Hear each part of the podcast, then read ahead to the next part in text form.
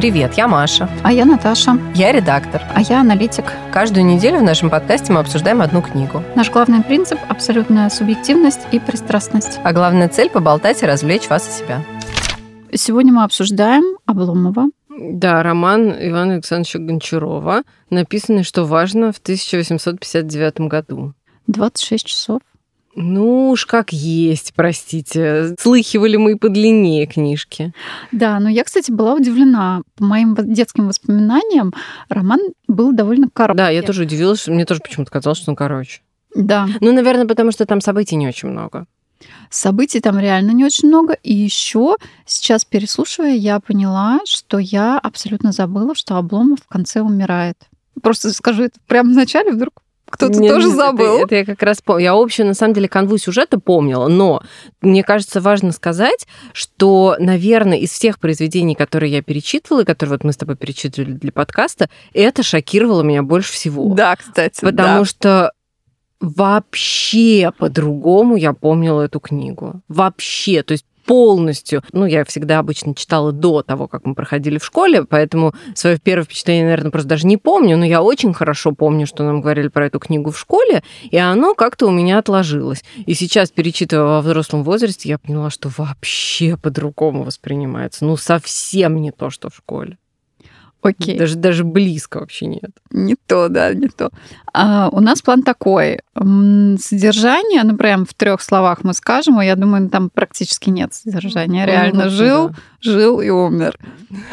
И дальше мы решили пойти по персонажам, потому что у нас есть неудовольствие каждым из них. Маш, содержание, как Там всегда. еще, мне кажется, надо сказать, что шок был настолько велик, когда я читала эту книгу, что я начала сомневаться в своей памяти и думать, что, возможно, я неправильно помню, что нам говорили в школе про эту книгу, и, возможно, мне это померещилось. Поэтому я начала спрашивать у Наташи, у там каких-то еще своих подруг, и у всех спрашивала, как Что вам вы говор- помните? Да, Что вы помните? Помните из школьной программы про Обломова? И все говорили одно и то же, то есть мне это не померещилось.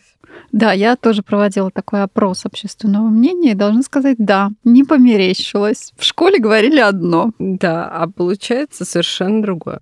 Ну, в общем, э, содержание. Очень коротко.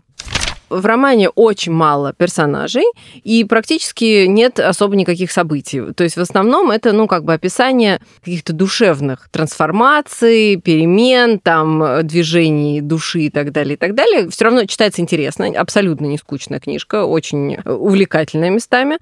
Но так сказать, чтобы вот в ней было, чтобы она какая-то была захватывающая, и в ней были какие-то вот э, страсти, кипучие события и так далее, нет. То есть это вам не Анна Каренина. Есть Илья Ильич Обломов, помещик, э, который живет э, в Петербурге.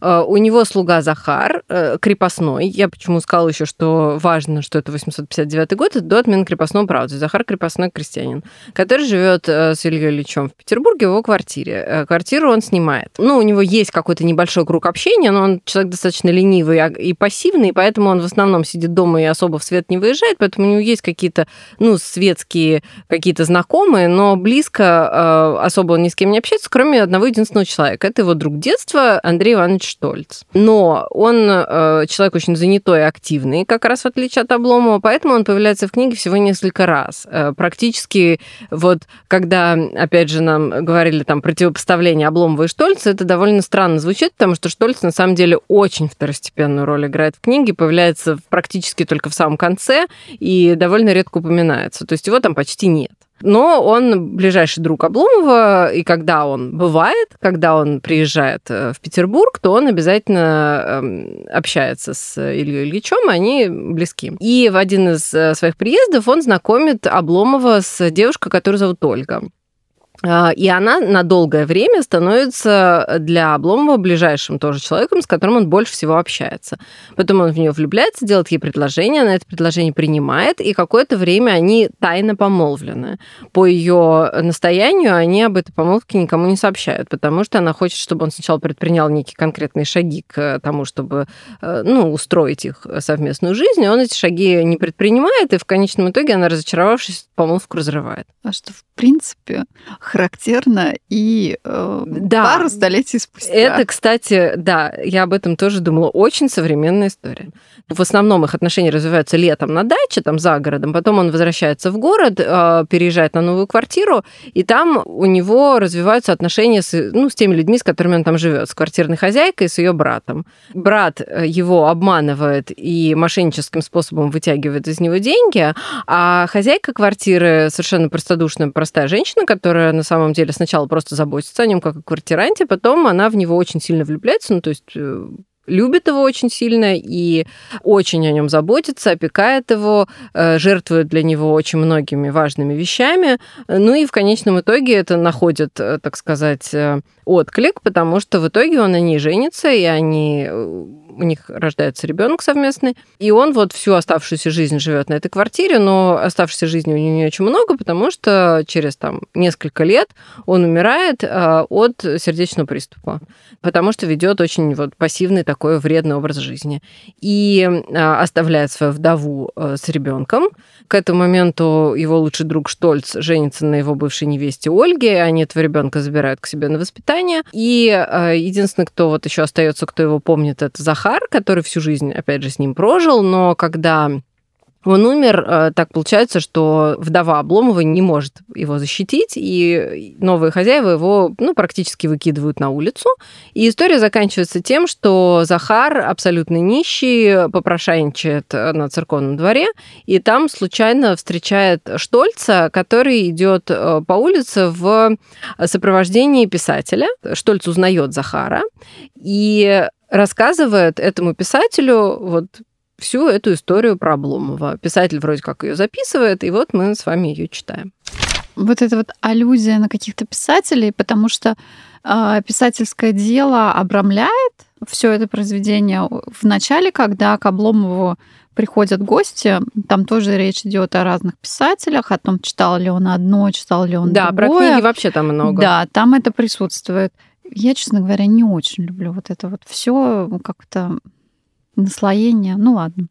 Ну, ты знаешь, мне кажется, может быть, э, тогда я может думала, быть, тогда поп... это был прием такой новый, а сейчас уже как-то он приелся. Не, ну вот я по поводу как раз личности Гончарова хотела сказать, раз уж это пришлось к слову, что, на мой взгляд, он не случайно себя туда засунул, на самом деле, в этот э, роман, да, в конце, потому что у меня такое ощущение, э, ну, немного прочитав, там, немного зная биографию Гончарова, я думаю, что он боялся судьбы Обломова и немного видел себя в Обломове. То есть он боялся, что он тоже станет вот таким вот э, пассивным, валяющимся на диване барином. И чтобы избежать этого, он, во-первых, написал себе вот эту вечную напоминалку о том, что не надо так делать. Ну и потом не будем забывать о том, что он отправился в кругосветное путешествие на фрегате Паллада, о чем тоже написал книгу. Первый персонаж, кого мы хотим обсудить, это, собственно, Обломов. Да, это, собственно, Обломов. Обломов, эм, во-первых, умер очень молодым, получается. Потому что ему мы... 40 не было. Ему еще не было 40 всего, скорее, или только-только исполнилось. Да, ну в начале что... романа ему кажется 30. 30-35, да. вот что-то такое, да. Он, он по современным меркам и по нашему взгляду на мир очень молодой человек да, был. Да. Очень. Давай начнем с того, что нам рассказывали в школе. Что Да. это русская душа. Да. И что он абсолютно чистый, об этом говорит нам и автор. И что? Не автор, Штольц об этом Штольц об этом говорит. Очень чистая душа, и все с этим соглашаются. И Ольга с этим Все согла- согла- да, Но все мы сейчас с этим согласиться не абсолютно можем. не можем. Ну, тут надо сказать, что когда я начала это читать, но опять же, это, я, я уже это говорила, и повторю еще раз, произведение, когда я Шок. начала читать, повергло меня в шок. На, такой, что я даже э, сочла необходимым посоветоваться со своей подругой, которая профессиональный психотерапевт, Э, и я ее спросила, э, как она вообще оценивает всю эту историю с точки зрения, ну, просто психологии, собственно, клинической психологии, вообще что Что произошло? Что Что, мы там читаем? И она сказала, что она даже тоже, опять же, полезла куда-то, не, не сама это придумала, где-то там что-то ну, проверила, и сказала, что э, у Обломова депрессия клиническая, то есть прям настоящая, которую, конечно, тогда не лечили, ничего про нее не знали и так далее. Но это не все. То есть на У самом него не только там не депрессия, только. нет. Нет, это не, не все. Он на самом деле садист, я так вот скажу. Но даже не доходя вот начинаешь э, читать или слушать, как он разговаривает с Захаром. Да, да, да. Он вергает, любит мучить людей. Вергает, да. даже не столько мучить, но вообще это просто неприлично. Все, да. что он говорит, это неприлично. Сейчас это, ну, такое себе даже представить невозможно. Причем он сам стыдится этой сцены. Там сцена состоит в том, что он доводит Захара до слез. Причем он делает это специально. Ему нравится, когда Захар плачет, ему нравится чувствовать вот эту власть над ним. Потом то же самое он пытается проделать со своей невестой. Э, просто она покрепче орешком оказывается. Ему нравится заставлять людей вот испытывать вот эти вот, э, ну, скажем так, повышенные эмоции, но лучше всего, чтобы это было страдание. Лучше всего, когда они плачут. Вот это ему прям нравится. А потом описывается эпизод из его детства, когда он отрывает э, крылья мухам. Мне кажется, что это не просто так, этот эпизод. То есть, э, да, там этот эпизод показывает, что его с детства никогда не приучали ни к какой осмысленной деятельности, и он это делает от безделья, от скуки, потому что он просто не знает, куда себя еще деть и чем заняться. Но как бы сам факт того, что из всего, что можно делать, он выбирает именно это, ну... Странно, странно, да. Обломов характеризуется тем, что в присутствии там Ольги или Штольца он обещает, что он изменится и начнет работать. И он даже пытается это сделать, надо справедливости ради сказать, что какие-то положительные изменения все-таки, ну, он, наверное, действительно влюбляется в Ольгу, и, наверное, в какой-то момент какие-то положительные изменения он все-таки под давлением он что-то делает. Вот, и тут есть тема зеркальная, то, что с одной стороны его пытается перевоспитать Ольга, и у нее это не получается. А с другой стороны, во второй части книги, ну или не во второй, там частей по-моему, частей все-таки нет. Да, ну... А, но в конце книги мы видим, и там автор обращает внимание на то, что Штольц воспитывал Ольгу. И это имело успех. И вот эта зеркальная картина, то, что женщина Э, ну, во-первых, мы не призываем никого из женщин, Вообще, никого спасать. Да, воспитывать. Воспитывать, да. да. Только детей, э, можно котов еще.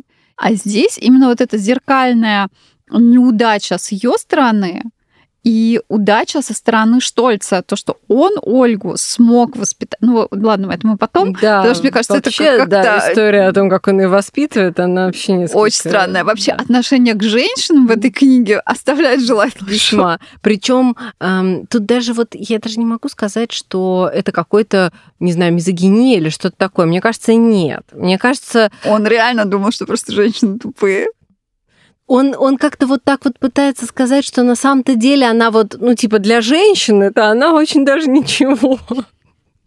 То есть он вроде как пытается показать нам, как мне кажется, ну, мне вообще кажется, что очень много воспитательного в этом романе, и мне кажется, он пытается в образе Ольги показать нам некий идеал. Вот это да, вот, ну подожди, а, пока у нас да. Обломов на Окей, да, к Ольге вернемся чуть позже. Да, Обломов пытается перевоспитаться, но в итоге у него не получается. И вот там есть еще очень интересный момент, то, что он не умеет вообще никак зарабатывать деньги. И считать их не умеет. И более того, это какая-то, ну вот, глупость не столько э, в плане, э, ну типа, я не знаю, сколько у меня в кармане, а это какой-то совершенно ну вот тупость эгоизма какого-то. То есть э, он... Идите, спасите меня, что ли, спасает его состояние, сделайте все за меня. Но еще вот эти моменты, когда они остаются с э, вот его женой э, Агафьей Матвеевной, без... ну, еще она без тогда денег, не да. была его жена, но неважно, они остаются без денег, и она продает свои украшения, закладывает там еще а что-то. А он даже такое. не двигается. А он этого даже не то, что не двигается, он этого даже не замечает. И это не только, я, я считаю, что это не какой-то вот, ну вот здесь, мне кажется, это какая-то душевная глухота просто. Как можно не видеть, э, что происходит вокруг тебя настолько, что, причем там действительно сказано, что она ему пытается, ну, поскольку Рябчиков она его очень любит, да, да, она ему э, кормит его по-прежнему, пытается из последних сил кормить его какими-то дорогими кушаньями, что-то ему э, отдельное готовить, а сама ее дети и все остальные, кто живут в доме, едят черти что, и он этого даже не видит. То есть это не просто, а, ну, какое-то, не знаю, там, витание в облаках или еще что-то, а это какой-то, ну, эгоизм, эгоизм и такая какая-то душевная вот черствость, мне кажется, доведенная просто до абсолюта. Ну, ты хоть посмотри, что в тарелке у детей вот этой вот твоей хозяйки. Еще там есть такая фраза, которая повторяется с самого начала романа, и ну, в самой последней, в конце ее уже нету, но когда же жить? И он не хочет ничем заниматься, потому что ему кажется, что он не успеет пожить.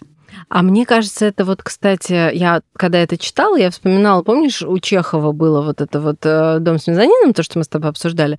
Там тоже была такая тема, что какой смысл вот в этой теории э, малых дел, да, зачем вот учить детей там вот этих вот деревенских, еще что-то такое, ведь это не изменит глобальную ситуацию. И вот здесь, по-моему, та же самая история. То есть он такой, а зачем вот делать вот э, по шагам вот то, вот это и вот это и вот это, если... А когда же жить. Так, а, а как ты будешь жить, если ты вот это все не сделаешь, ну, собственно? Ну, то есть да. не, не займешься своим имением, не разберешься со своими финансами, не женишься. Не женишься. Он причем строит себе вот эту вот картину некоего идеального счастья, где вот у него есть жена, между прочим, и где он живет с ней в Обломовке но при этом предпринять шаги э, какие-то конкретные для того, чтобы приблизиться к этой мечте, а именно привести в порядок Обломовку и жениться, вот тут у нас проблемы возникают. Вот это вот не, нерешительность, и вообще так и непонятно, что же он понимает под вот этой настоящей жизнью, потому что мне кажется, что в школе до нас доносили такую идею, что он очень духовная,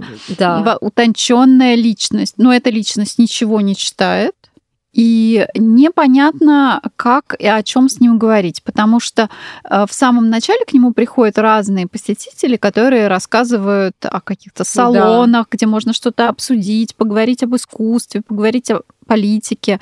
И он отбрасывает все это и говорит, что ему это не нравится. Ну да, неинтересно, потому что это все вот не настоящая жизнь но непонятно, а, что такое для него настоящая жизнь. Точнее... Да, для человека, который проводит свои дни на диване. Вот что для него настоящая жизнь, которую он вроде как вот ждет, что она вот-вот начнется. Хотя с чего бы вообще? Да, она не начинается. Да, она, к сожалению, ну вот, блин, сама как-то не начинается удивительным образом. То есть это на самом деле настолько, мне кажется, вот здесь вот воспитательный момент того, что ты читаешь, и ты думаешь, ой, блин, я на диван-то сейчас присесть буду бояться. И он, получается, скатывается. Дальше у него есть определенные требования к тому, что он воспринимает как любовь. Да. И эта любовь есть для него должны быть какие-то очень яркие чувства, слезы, слезы. непременно слезы. Вот как только он сделал кому-то, мне кажется, сейчас это просто звучит ужасно. Мужчина делает предложение женщине, и если она не разрыдается в тот же момент, то, то это... значит, она не настоящая не женщина. Да. Не, та, не идеал женщины, потому что вот не льет слезы. Вообще там, кстати, слезы-то многие лили. Когда он воспоминания об Обломовке, там же вот эти какие-нибудь своячницы сидят, сидят, поговорят, поговорят, а потом бах, и начинают плакать. Не, ну там описывается совершенно, конечно, гнилая вот эта история. То есть его детство, оно ужасное, по большому счету. Конечно, его очень любят и очень оберегают, мама с папой, и все, все время о нем заботятся и так далее, и так далее. Но это какое-то ощущение клаустрофобии да, то есть это Ничего настолько нельзя. безвоздушное пространство, в котором он находится, в котором вообще ни, ни глотка свежего воздуха не проникает и ни луча света, ну, это, конечно, да. Ну, то есть можно, ну, собственно, они это и сделали. То есть можно, конечно, сломать э, ребенку всю судьбу этим. И как бы это и произошло.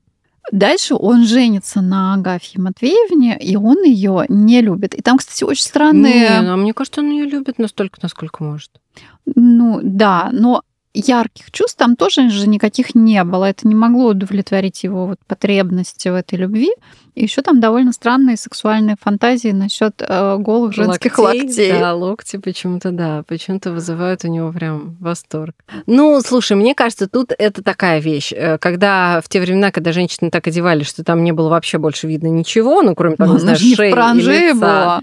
Не, ну, э, руки закрывали, а тут вдруг не у каждой женщины. Я думаю, что Ольгиных локтей он не видел. Нет, там тоже что-то, по-моему, было. И о локтях одной и другой. Ну, в общем, в любом случае, да, голые руки и локти – это прям фетиш. Фетиш, фетиш. Ну, сейчас мы иногда ходим в качалку, поэтому мы к этому фетишу не причастны. Ну, скажем так, мы к нему лучше подготовлены, но наши руки, в общем-то, неплохо выглядят. Ольга представлена как идеальная женщина в противоположность Агафье Матвеевны. Мы Агафью Матвеевну... А мне кажется, не в противоположность. Вот тут я не соглашусь. Нету, нет противоположности. Мне вообще кажется... Ну, тут я скажу, что из всей, просто из всей книги, я сразу скажу, что я пристрастна к Агафье Матвеевне, потому что она вызывает у меня самые теплые чувства из всех. Я ей больше всего сочувствую. Она хотя бы что-то делала. Она единственная... Нет, после Штольца это единственный человек, который работал. Да, она, во-первых, работает, не покладая рук. Во-вторых, она искренне любит Обломова и ради него очень многими вещами жертвует и вообще много чего очень для него делает. И она даже, между прочим, пытается, несмотря на то, что вот она, ну, так воспитана, что она уважает э, вот это барство, да, Обломское, что она, ну, считает, что он барин, и он из какого-то лучшего теста, чем она сделан, поэтому он вот должен быть праздным. Она это уважает, вот эту праздность и вот это барство, с одной стороны. Но с другой стороны, когда Обломову а, угрожают его здоровью, да, вот этот образ жизни, она прилагает много усилий для того, чтобы заставить его двигаться. И это важно, потому что она, получается, готова поступить со своими принципами, готова меняться ради любимого человека, для того, чтобы ему помочь. Вот. Она как бы готова пересматривать свои взгляды. Это довольно редкая вещь. Окей, но у меня были другие вопросы к этому его физическому состоянию. Как у них все-таки дело до ребенка дошло? Я вот так а и вот не это поняла. Да, я тоже, кстати, не поняла каким-то ду- Магическим образом. Да, как-то. Ну, ладно, в общем, не суть. Ну, видимо, там Подожди, а где да, локти, секунду. там Да, где локти. Я помню, вот помнишь, были такие списки смешных фраз из э, школьных сочинений? Я помню одно про Обломова, что любовь э, заставила Обломова снять халат. Ну, кстати, там как раз наоборот, любовь заставила Обломова надеть халат обратно. Он же в какой-то момент от него вроде как отказывался, а потом э, Агафья Матвеевна его заштопала, и все, и обратно. Обра- Но в какой-то момент, наверное, он его все-таки снял. Ну да, видимо, да. Я- Ну, через локти не забеременеешь, это я точно знаю. Ольга. Ольга Сергеевна, она молода, ей, наверное, лет 18-20. Да, типа того, да-да-да, молоденькая девочка. И автор нам сообщает, что она становилась взрослее. Да, она развелась, там было несколько раз сказано. Все пытается нам показать, что вот у нее происходит огромное духовное развитие, Благодаря мужчинам. Штольц, да, сначала Штольц немножко ее там как-то под это подвоспитал, потом э, благодаря своей вот этой любви к Обломову, а потом дальше Опять опять, Штольц. Штольц принялся за дело. Окей, так, я вот когда уже в конце вот этот пассаж про Ольгу, любовь со Штольцем идет, сейчас себе сложно представить, что какой-то мужчина настолько может повлиять на твое развитие. Ну, слушай, она совсем молоденькая девочка. Вот тут я тоже, опять же, не соглашусь, потому что мне кажется, что даже и сейчас, когда тебе всего 18 или там 20, и ты влюбляешься в старшего мужчину, да, который тебя существенно старше, а он ее все-таки существенно старше, то, конечно, он на тебя будет очень сильно влиять. А Это YouTube? Однозначно. Ну, YouTube. Нет, все равно мне кажется, что это нормальное свойство людей, ну, скажем так, приспосабливаться друг к другу, развиваться вместе и так далее. Особенно, э, ну, если женщина моложе и любит этого мужчину, то в целом я думаю, что это вполне естественно чего-то от него перенимать и с его помощью как-то идти вперед. ну, чего-то перенимать. Ну, тут складывается Ну да, ну, впечатление, да. как будто бы вообще Что она, да, без него прям как это, из ясельной группы детского сада. сама бы ничего не читала, ничем не интересовалась, и там все это так происходит. У меня вопрос, а что, не было вообще Ютубчика никакой не было. Ну, мне кажется, э, вот насчет возможности я не знаю, но мне кажется, что Гончаров, опять же, нам здесь пытается показать идеальную семью. Как вот Толстой, опять же, да, вот он тоже нам показывает, какой вот идеал отношений между мужем и женой, что они вместе развиваются, вот они друг друга любят, что они становятся с годами друг другу только ближе и так далее, и так далее. Что? И там есть такие моменты, что Штольц не, не читал и не писал ни одного письма, не обсудив э, с Ольгой. И я представила себе современность когда наша деловая переписка, и ты представляешь, как бы ты близок не был с другим человеком, но если ты с ним обсудишь каждое свое деловое письмо, Ну, тогда вам больше нечего будет просто обсуждать. да, все ваше время уйдет. А еще он говорил о том, что она была настолько умна, что ну, смогла погрузиться в его Да, что даже дела. понимала, что он пишет. Что он пишет, да-да-да. А я подумала, часто такая ситуация, что ты можешь встречаться, выйти замуж за человека, но вы будете работать в очень разных сферах, и ты его не будешь понимать, и он тебя тоже. Ну и норм. В работе, да. А у Гончарова идеал, чтобы вот Ну, всё- потому что она-то не работает, это же он ведет дела, и поэтому он ведет переписку и так далее. А она просто погружается в это как идеальная жена, и не просто там занимается только пеленками и детскими чепчиками, а еще и вот... э, успевает погрузиться Да. в атомную физику. Да. Хорошо, что у него не атомная физика, Ну, конечно. да. Мне больше интересно было, понятное дело, что вот это идеал там ла-ла-ла, но мне больше было интересно вот эти ее взаимоотношения, конечно, с Обломовым, потому что мне показалось, что это тоже достаточно естественная штука, когда она же в него влюбилась, как вот, ну, типа, А пигмалион. делать нечего, друзья. Нет, она, она влюбилась в того мужчину, которым он должен был стать после того, как она над ним поработает. Лучше бы над Да. собой. Ну, это понятно. Но просто я к тому, что мне кажется, на самом деле, мне кажется, это достаточно тоже характерная штука. Особенно в юности, когда ты думаешь, что вот я сейчас его немножко вот изменю, и вот тогда он будет так прекрасен, что я вот, ну, типа, И смогу за влюблюсь. него выйти замуж. А влюблюсь уже сейчас заранее. И мне кажется, что это прям очень-очень естественная в молодости вещь. Epic fail. Это сейчас этого. нам подаваешь готовенькое. Да, нам только готовенькое. Но, кстати, она настаивала на том, чтобы он привел свои финансы в порядок. И это очень здравая мысль. Да, конечно. Ну вот это, кстати, прям мне понравилось. э, вот эта история, что она, с одной стороны, конечно, влюбилась в него. э, вот, Но в денежки его вот это, считала. да, в идеал того, каким он должен стать, да, то есть в его, вот в то, каким она его сделает. Но при этом она, тем не менее, не ослепла и видела, что он пока не там, поэтому на всякий случай она об этой помолвке никому не говорила. Еще с помолвкой и со всеми объяснениями там было две зеркальные ситуации. Сначала, когда они объяснялись, он хотел от нее услышать, что она готова его любить и даже быть падшей женщиной ради него, а она отказалась. Мгм. Сказала, что нет, не хочу. А потом они тайно встречались э, в саду, Да, и он все это ее упрекал, что она... что мол, она падшая женщина. И Ну нет, что она слишком смело себя ведет, и что вот это может нанести вред ее репутации. это было очень странно, но как манипулятор он выступал неплохо. Да, он, да, но причем мне кажется, что он как-то вот неосознанно даже манипулировал. Он инстинктивно чувствовал, э, на какие болевые точки можно нажать, чтобы довести до слез, до своих любимых. Но она не очень-то доводилась. Но она, кстати, нет, она действительно была довольно крепким орешком и не очень сильно доводилась до слез, хотя он прям предпринимал конкретные усилия для этого. Хотя ради чего-то усилия предпринимал. Да, да. Ну вот прям довести Ольгу до слез он очень хотел и много раз пытался это сделать, причем достаточно жесткими способами. Ну, то есть вот как на современный как бы взгляд э, с этим письмом, когда э, они только, только вот началась их помолвка, и он буквально через несколько дней ей написал письмо, что он ее разрывает исключительно для, ради того, чтобы увидеть, как она рыдает. Потом там, когда он это, она пришла к нему на встречу в летний сад, а он начал ей бросать упреки, что типа того, что вы себя ведете неприлично и так далее. Ну, это прям как бы вот нехорошо. Ну, прям нехорошо было. Нехороший. За что она вот про- прощала эти выходки, мне непонятно. Только по молодости. Да, по молодости. У нас остается Штольц. Ну, со Штольцем проще всего, на самом деле.